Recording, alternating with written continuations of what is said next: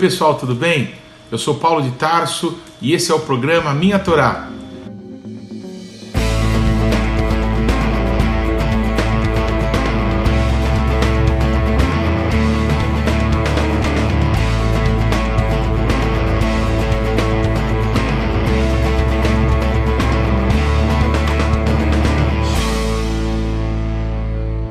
E olha, não se esqueça de deixar o seu like, de se inscrever no canal e de ativar o sininho de notificações. Que Deus te abençoe. Shalom! A paraxá de hoje é Miketz, ao final.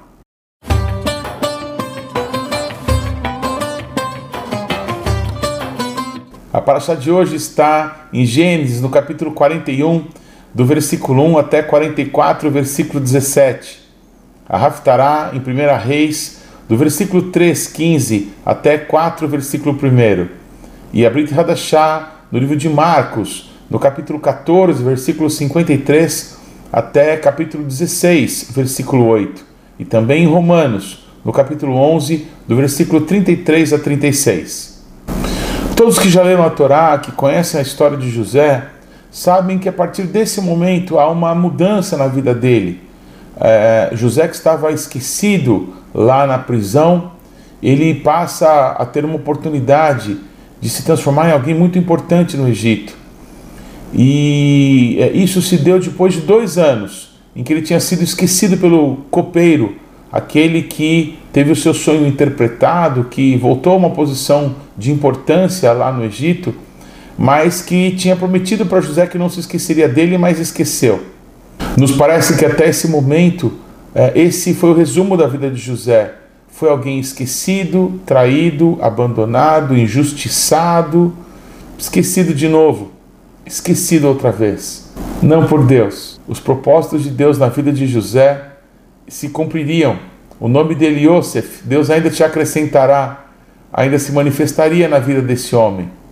Mas usando aquela cisterna onde os irmãos de José o jogaram para que ali ele morresse, uh, comparando com aquilo que José enfrentou uh, durante tanto tempo, desde o momento em que ele foi vendido como escravo, me parece que essa uh, cisterna era mais profunda do que nós poderíamos imaginar. Como dissemos já, José foi vendido pelos seus irmãos, eles pensaram em matá-lo.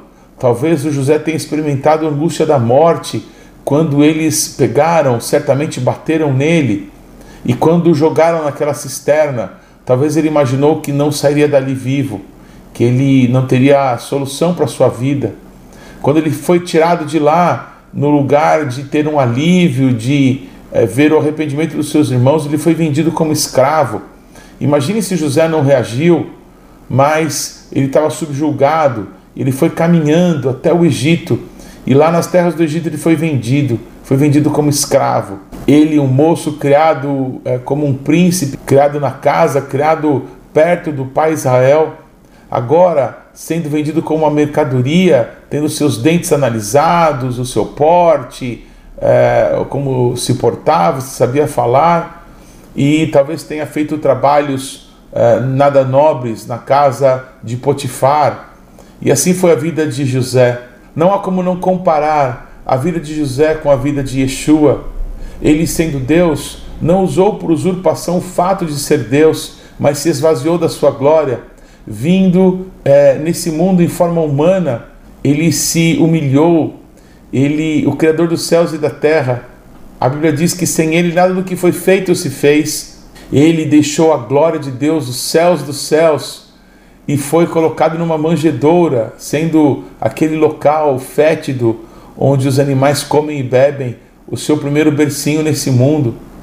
A distância que Yeshua percorreu do céu dos céus para vir a esse mundo foi tão grande que a distância dele aqui nesse mundo para tocar no pobre, para tocar num leproso, para tocar numa prostituta, não era nada. Esse foi o amor de Yeshua por nós.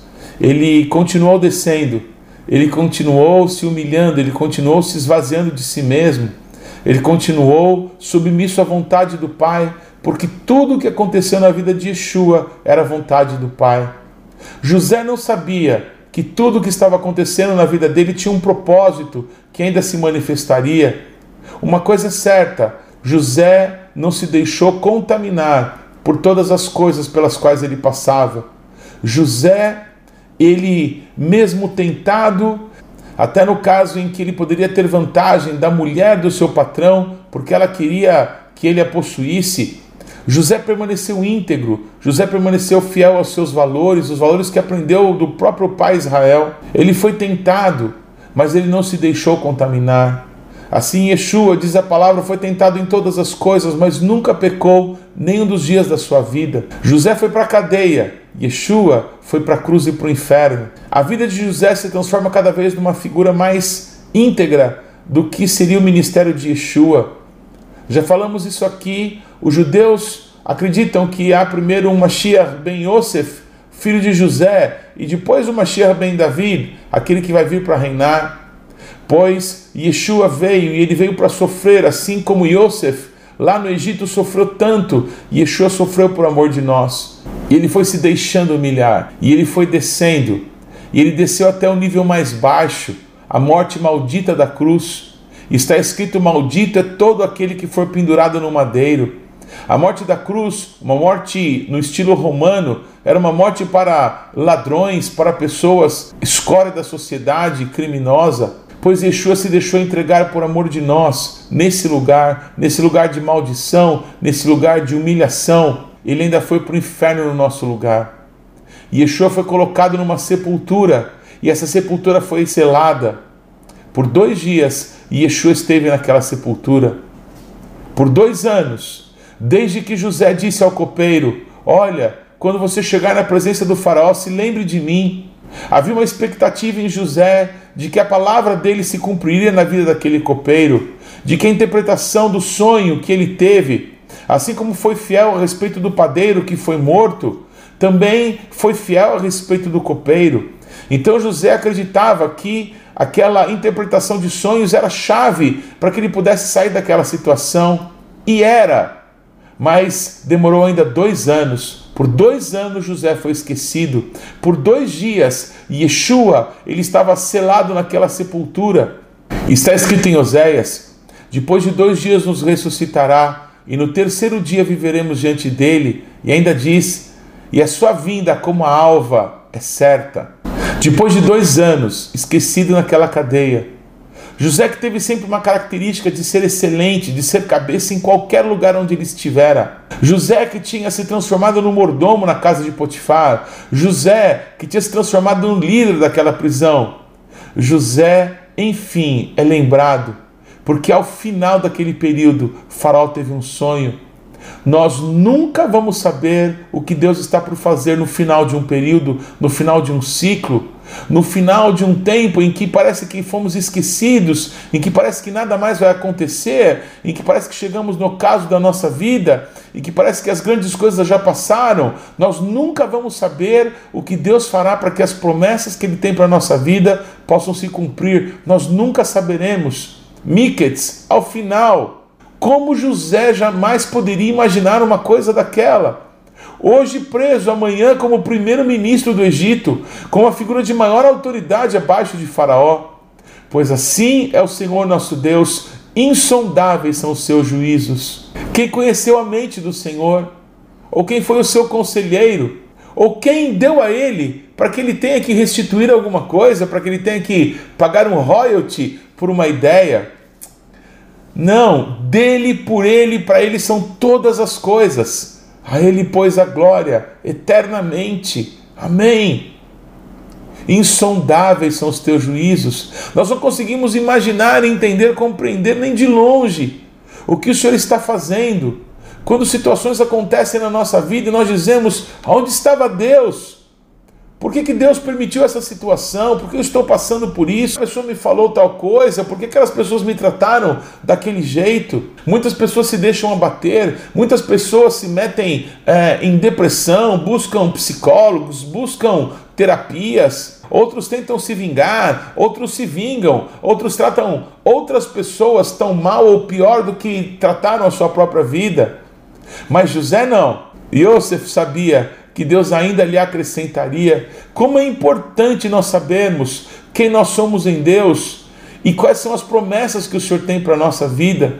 Porque quando sabemos o que Deus tem para a nossa vida e confiamos nele, nós vamos viver as suas promessas, nós vamos viver aquilo que não foi escrito em livros, aquilo que não foi contado, aquilo que ouvidos ainda não escutaram. É isso que nós vamos viver no Senhor. No final de dois anos, Faraó teve um sonho, na verdade, dois sonhos dois sonhos perturbadores. Ele não sabia quem que podia trazer uma interpretação. E quando ele estava desesperado com aquilo, sem saber entender o que estava acontecendo, com a clara perspectiva de que era uma mensagem dos deuses, dos céus, ele não sabia bem. Ele certamente contou para várias pessoas é, o que estava acontecendo. E enfim, depois de dois anos, Miketz, ao cabo de dois anos, ao fim de dois anos, o copeiro disse que conhecia um homem que sabia interpretar sonhos porque ele tinha interpretado um sonho do próprio copeiro e tudo o que José falou havia se cumprido, e aquele copeiro tinha sido restabelecido na sua posição depois que José trouxe tamanha interpretação do seu sonho. Pois o faraó manda chamá-lo. Quando os governadores desse mundo nos chamam, quando uma oportunidade como essa se dá diante de nós, nós não temos que nos preocupar com o que vamos falar porque nessa hora o nosso Deus colocará as suas palavras na nossa boca, porque o Deus do Espírito dos profetas está conosco. Porque aquele que nos chamou, aquele que nos deu sonhos, aquele que tem um projeto para a nossa vida, ele nos trouxe até aqui.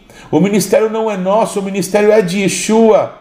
Nós estamos apenas cumprindo aquilo que ele espera de nós. Bem-aventurados somos nós se nos deixamos conduzir, se nos alegramos mesmo nos dias mais difíceis, se dizemos Deus confio em ti. Se hoje é dia das luzes, se hoje é o dia dos grandes movimentos de muitas pessoas, o dia em que eu vou falar, o dia em que eu vou ficar conhecido, ou é o dia da penumbra, é o dia em que ninguém está perto de você, é o dia que você foi mandado para um caminho no deserto. Se esse é o dia, alegremos-nos nele. Bem-aventurado aqueles que esperam no Senhor e confiam no Senhor da sua vida. Pois Yosef estava na cadeia, estava na prisão, mas o rei, o faraó, manda chamar. Quando José, agora barbeado, agora com o cabelo cortado, agora com vestes diferentes daqueles trapos que talvez ele usava na prisão, José tem a oportunidade da sua vida, e quem dá essa oportunidade é Deus. E nessa oportunidade, para que José passasse nessa prova, ele não teve que se esforçar muito, ele estudou durante anos, ele se preparou a vida inteira. Assim são aquelas pessoas que confiam no Senhor. A nossa vida é uma preparação. A pregação que vamos fazer naquele dia, naquela hora, para aquela pessoa, tem sido tecida em toda a nossa vida. A maior pregação que podemos compartilhar na nossa vida é aquilo que o Senhor tem feito conosco. Pois a palavra estava pronta. Um sonhador sabe interpretar sonhos. Ainda que os sonhos pareçam demorar a se cumprir na nossa vida, nós somos escravos da esperança. O nosso olhar está naquele que nos chamou, naquele que nos deu sonhos, naquele que nos tem dado visão. Tudo que o Senhor falou a nosso respeito se cumprirá. Ele é Deus, ele não mente. A sua palavra permanece para sempre. Yeshua, ele foi para o Hades, ele foi para o lugar do sofrimento, ele foi para o lugar onde estavam todas as pessoas que, não se importando com a vontade de Deus, haviam morrido. Desde Caim, todos estavam lá. Todos os que morreram no dilúvio estavam lá. Todos os que morreram nas nações servindo ídolos, todos estavam lá. Yeshua estava naquele lugar, naquela prisão. Yeshua estava ali separado do Pai. Yeshua estava ali preso por causa dos nossos pecados. Não eram os pecados de Yeshua, a inveja dos irmãos de José, os pecados que cometiam, não sendo íntegros e retos com seu pai, foi o que gerou tantos ciúmes, tanta inveja, tanto ódio de José. Por isso ele foi pego, por isso que ele foi lançado para morrer naquela cisterna, por isso José passou por tudo aquilo. Pois Yeshua, sendo Deus, veio a esse mundo e sofreu Está escrito em Hebreus capítulo 5 que Yeshua aprendeu obediência pelas coisas que sofreu. Yeshua sofreu. Yeshua, naqueles dois dias em que ele fora sepultado, ele não ficou ali naquela sepultura fria, ele foi para o Hades no nosso lugar. E ali, naquele lugar de morte, naquele lugar de trevas, ele permaneceu excelente, ele permaneceu santo, como está escrito, ele pregou para os espíritos aprisionados, ele anunciou a verdade de Deus, ele anunciou a salvação, ele anunciou a justiça de Deus. No meio dos injustos, a justiça brilhou, no meio das trevas, a luz de Deus brilhou. E depois de dois dias, na alva do terceiro dia, Yeshua ressuscitou dentre os mortos, o Espírito de vida ressuscitou a Jesus Cristo de Nazaré, pois ele não está mais morto, ele ressuscitou. Ao cabo, ao final, Miketz, de dois anos, ao final daquele período, faraó teve um sonho. Faraó busca interpretação. Faraó, sabendo que José era um homem que interpretava sonhos, manda chamá-lo. José aparece diante do faraó e agora era a hora de Yeshua, era a hora do Mashiach, era a hora de Deus ser glorificado. Era hora de luz brilhar no meio das trevas desse mundo. Era hora de todos conhecerem o poder da ressurreição, o poder da vida, o poder da última palavra que vem do eterno. Não, as coisas não acabaram ainda. O Senhor ainda vai falar. Enquanto Deus não falar o amém na nossa vida, coisas ainda estão por acontecer. Confie no Senhor, confie naquele que te chamou. Miketz, ao final de um período, o Senhor ainda vai falar, o Senhor ainda vai manifestar a sua glória, o Senhor ainda vai trazer a sua vontade nessa terra. No final daquele período, quando José é chamado pelo Faraó, José estava pronto, era o tempo de Deus na sua vida. Quando ele fica sabendo daqueles sonhos, ele tem uma interpretação que é um marco para todo o povo de Deus. José diz para o Faraó: Faraó, os dois sonhos que você teve querem dizer a mesma coisa. Porque quando Deus repete alguma coisa, Ele está querendo dizer que certamente Ele vai cumprir aquilo que Ele está falando, Ele tem pressa em realizá-lo. Pois cada vez que Yeshua dizia Emet vemet, em verdade, em verdade vos digo, estava querendo trazer à luz esse valor, esse princípio estabelecido por Deus na Sua palavra. Quando Deus repete um conceito, quando Deus repete uma palavra, Ele está nos chamando a atenção, porque aquilo certamente vai acontecer e se abrevia em ter o seu cumprimento. Pois José, ele orienta o faraó de que ele construa silos, construa locais onde ele possa armazenar o suprimento que naqueles primeiros sete anos viria com grande abundância uma grande abundância viria sobre o Egito e depois uma terrível seca, uma terrível fome. Algo muito terrível estava para acontecer no Egito, mas antes, uma grande provisão, um grande livramento de Deus. Pois o faraó coloca o seu anel de autoridade sobre José, o seu selo estava sobre ele. O faraó estabelece José como a maior autoridade, como governador de todo o Egito, em poder apenas abaixo do próprio faraó pois assim se faz ao homem a quem o rei deseja honrar. O José vendido, traído, humilhado, escravo, injustiçado, preso, esquecido, maltratado, agora ele é homem de maior autoridade. José, naqueles sete anos de grande prosperidade que veio sobre o Egito, José ele mandou que fossem construídos muitos depósitos, muitos silos, locais para que se guardasse todo o excedente da produção daqueles sete anos de grande fartura. Aqueles depósitos todos que José mandou construir, na minha maneira de ver, eram apenas figuras dos grandes depósitos de amor que haviam no coração de José. Depósitos de amor feitos pelo seu pai, José que fora criado como um príncipe, José que fora criado como um primogênito, como alguém diferenciado dos outros. José que recebeu tanto amor do seu pai, certamente também da sua mãe, que ele ainda pôde conhecer. Esse amor, esses depósitos que foram colocados no coração de José, o guardaram, o sustentaram nos momentos mais difíceis que ele passou naquela cisterna, nos momentos mais difíceis daquela caminhada para o Egito, nos momentos mais difíceis de ser considerado uma mercadoria e ser vendido, nos momentos mais difíceis de ser humilhado na casa de Putifar, nos momentos mais difíceis de ir para a cadeia e ficar preso injustamente. Aqueles depósitos de amor foram suficientes para aqueles dois anos em que José foi esquecido, depois da sua palavra ter se cumprido na vida daquele copeiro. Pois o nosso Deus ao cabo daqueles dois anos, fez o faraó ter um sonho e faraó manda chamar José. E a história então muda. Uma grande verdade espiritual é que aquele que é muito amado é muito seguro. Aquele que é muito amado não tem ciúmes. Aquele que é muito amado sabe quem é. Aquele que é muito amado sabe que ele pode dar amor, porque ele sempre vai ter amor para dar. Aquele que é muito amado tem um grande depósito de amor no seu coração e mesmo nos tempos de escassez, sempre haverá para que ele possa compartilhar com todos. Assim foi José. José, agora como governador do Egito, casado com Azenate, pai de dois filhos, Manassés e Efraim. José agora, que se vestia como um egípcio, tinha um coração cheio do amor de Deus, de alguém que era filho de Israel, filho de Isaac, filho de Abraão. O José não era aquilo que vestia, era aquilo que ele era por dentro, ele era o que estava no seu coração, era um homem temente a Deus, era um homem cheio de sabedoria, um homem cheio de generosidade. Mas um dia, quando José percebe que os seus irmãos vieram até o Egito, José percebe que os seus irmãos que o haviam traído, que o haviam vendido, estavam ali, ali precisando de alimento, ali talvez passando fome eles e as suas famílias. José não retém as bênçãos que Deus tinha colocado na sua vida, ele permite que tais bênçãos também alcancem os seus irmãos. José passa a prová-los. José queria saber que coração eles tinham, se ainda se mantinham como aqueles que o venderam, que o jogaram para morrer numa cisterna, ou se havia uma grande mudança na sua vida.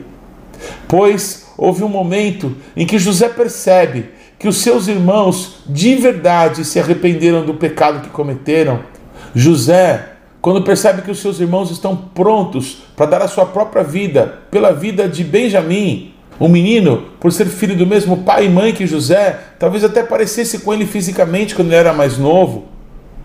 José percebe que os seus irmãos estão prontos para morrer no lugar daquele menino. Aquilo que eles não manifestaram na vida de José, manifestaram muitos anos depois, como é, o fruto de um verdadeiro arrependimento. Quando José percebe isso, ele não suporta. José começa a chorar. José sai daquele local e ele começa a chorar.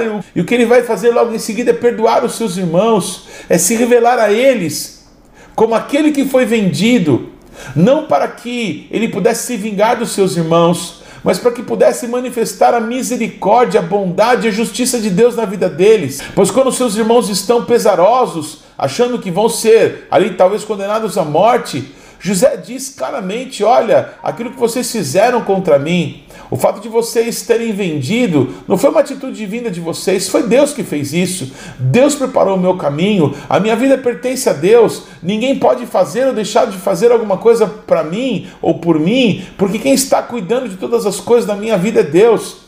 Todas as minhas fontes estão no Senhor, eu confio nele. Confie em Deus. Confie em Deus. Confie em Deus. Insondáveis são os teus juízos, ó Senhor. Deus está no controle de tudo. Nada escapa à sua vontade, nada escapa à sua direção, nada escapa aos planos que ele tem para as nossas vidas. Ele é o Senhor absoluto dos céus e da terra. Nós não estamos vivendo a nossa vida absolutamente independentes ou livres da vontade de Deus. Toda a palavra de Deus é verdade, toda a palavra de Deus se cumprirá. A humilhação que Yeshua passou não foi em vão. Tudo que ele passou tinha um propósito. O fruto do seu penoso trabalho é você, sou eu, é a nossa geração. São as pessoas que Deus ama. Deus amou o mundo, que deu seu Filho unigênito, para que todo aquele que nele crer não pereça, mas tenha a vida eterna. Yeshua, ele se entregou à morte. No momento ele estava forte e bradou: Pai, está consumado, a ti entrego o meu espírito. No segundo seguinte, ele expira. Havia um centurião romano que viu aquela cena e ele começou a bater no peito, dizendo: verdadeiramente esse é filho de Deus. Por que essa conclusão? Porque ninguém que estava forte ainda para dar um berro daquele que Jesus deu, no segundo seguinte pode se entregar à morte. Ele percebe que ninguém matou Jesus, ele simplesmente expirou, ele simplesmente se entregou. Essa era a vontade do Pai e ele cumpre a vontade do Pai. Ele tinha o poder para dar a vida e para retomá-la, e ele usa esse poder para que a vontade do Pai seja feita. Pois esse penoso trabalho de Yeshua vai ter uma recompensa. Você é essa recompensa. Ele vai olhar para você, vai olhar para mim, vai olhar para o seu povo, vai olhar para toda a casa de Israel, vai olhar para gentios de todas as nações, aos milhões, e vai se regozijar com o fruto do seu trabalho. Quando Yosef viu seus irmãos prostrados ali diante dele, quando viu que o propósito de Deus se cumprira, que todo o sofrimento havia chegado ao fim, que tudo aquilo que José sofreu, sofreu por causa de um propósito, certamente Yosef se alegrou, certamente Yosef bendisse o nome do Eterno, porque ele percebeu que tudo o que aconteceu, chegara naquele momento, era para aquela situação, insondáveis são os juízos do nosso Deus. Aquele que é muito amado, ama. Aquele que é muito perdoado, perdoa. Aquele que é cheio da graça de Deus, dá graça. Yeshua, Yeshua Rai, Yeshua vive. Por isso Deus o exaltou. Por tudo aquilo que Yeshua fez, Deus lhe deu o nome que está sobre todo nome. Ele não ganhou esse nome, ele conquistou esse nome. Ele ouviu do Pai: Assenta-te à minha direita até que eu coloque todos os inimigos no estrado de teus pés. Yeshua, ele viu que a palavra profética do Salmo 2 se cumpriu diante dele. O pai lhe disse: Pede-me, e dá-te-ei as nações por herança, e as extremidades da terra por tua possessão. Pois Yeshua pediu pelos seus, Yeshua pediu por mim, Yeshua pediu por você e pela tua família, Yeshua pediu pelo nosso povo, o Yeshua pediu pelas nações, Yeshua pediu pelo Brasil, pediu por toda a casa de Israel, Yeshua pediu por nós. Ele pediu a Argentina, ele pediu os Estados Unidos, ele pediu a Alemanha, ele pediu todas as nações da terra, Yeshua pediu, e o Pai lhe concedeu esse desejo. Assim como José ele manda buscar a sua família, manda buscar o seu pai que ainda vivia. E José pede para Faraó que eles possam habitar na terra de Gozen. Era a terra mais maravilhosa do Egito, uma terra de águas, uma terra em que o gado ele podia ser criado e comia bem e crescia. José pôde dar para sua família um lugar de honra, um lugar de prosperidade, um lugar de segurança para que eles pudessem habitar. Assim como José pediu para Faraó pelos seus, o nosso Yeshua vai pedir ao Pai a nosso respeito. Pai, eles são meus. E eu quero que aonde eu estiver, eles estejam também. Nós somos a noiva. O noivo Yeshua está pedindo ao Pai: Pai, me deixa buscar a minha amada. Pois logo, logo, logo, logo, Yeshua dirá: Calá, bo, noiva, vem! E nós iremos para nos encontrar com o nosso amado e viveremos com ele para sempre. Assim como José chamou a sua família para que pudesse viver com ele, Yeshua em breve nos chamará para que possamos estar ataviados a ele para sempre. A linda história de José revela algo muito mais glorioso ainda.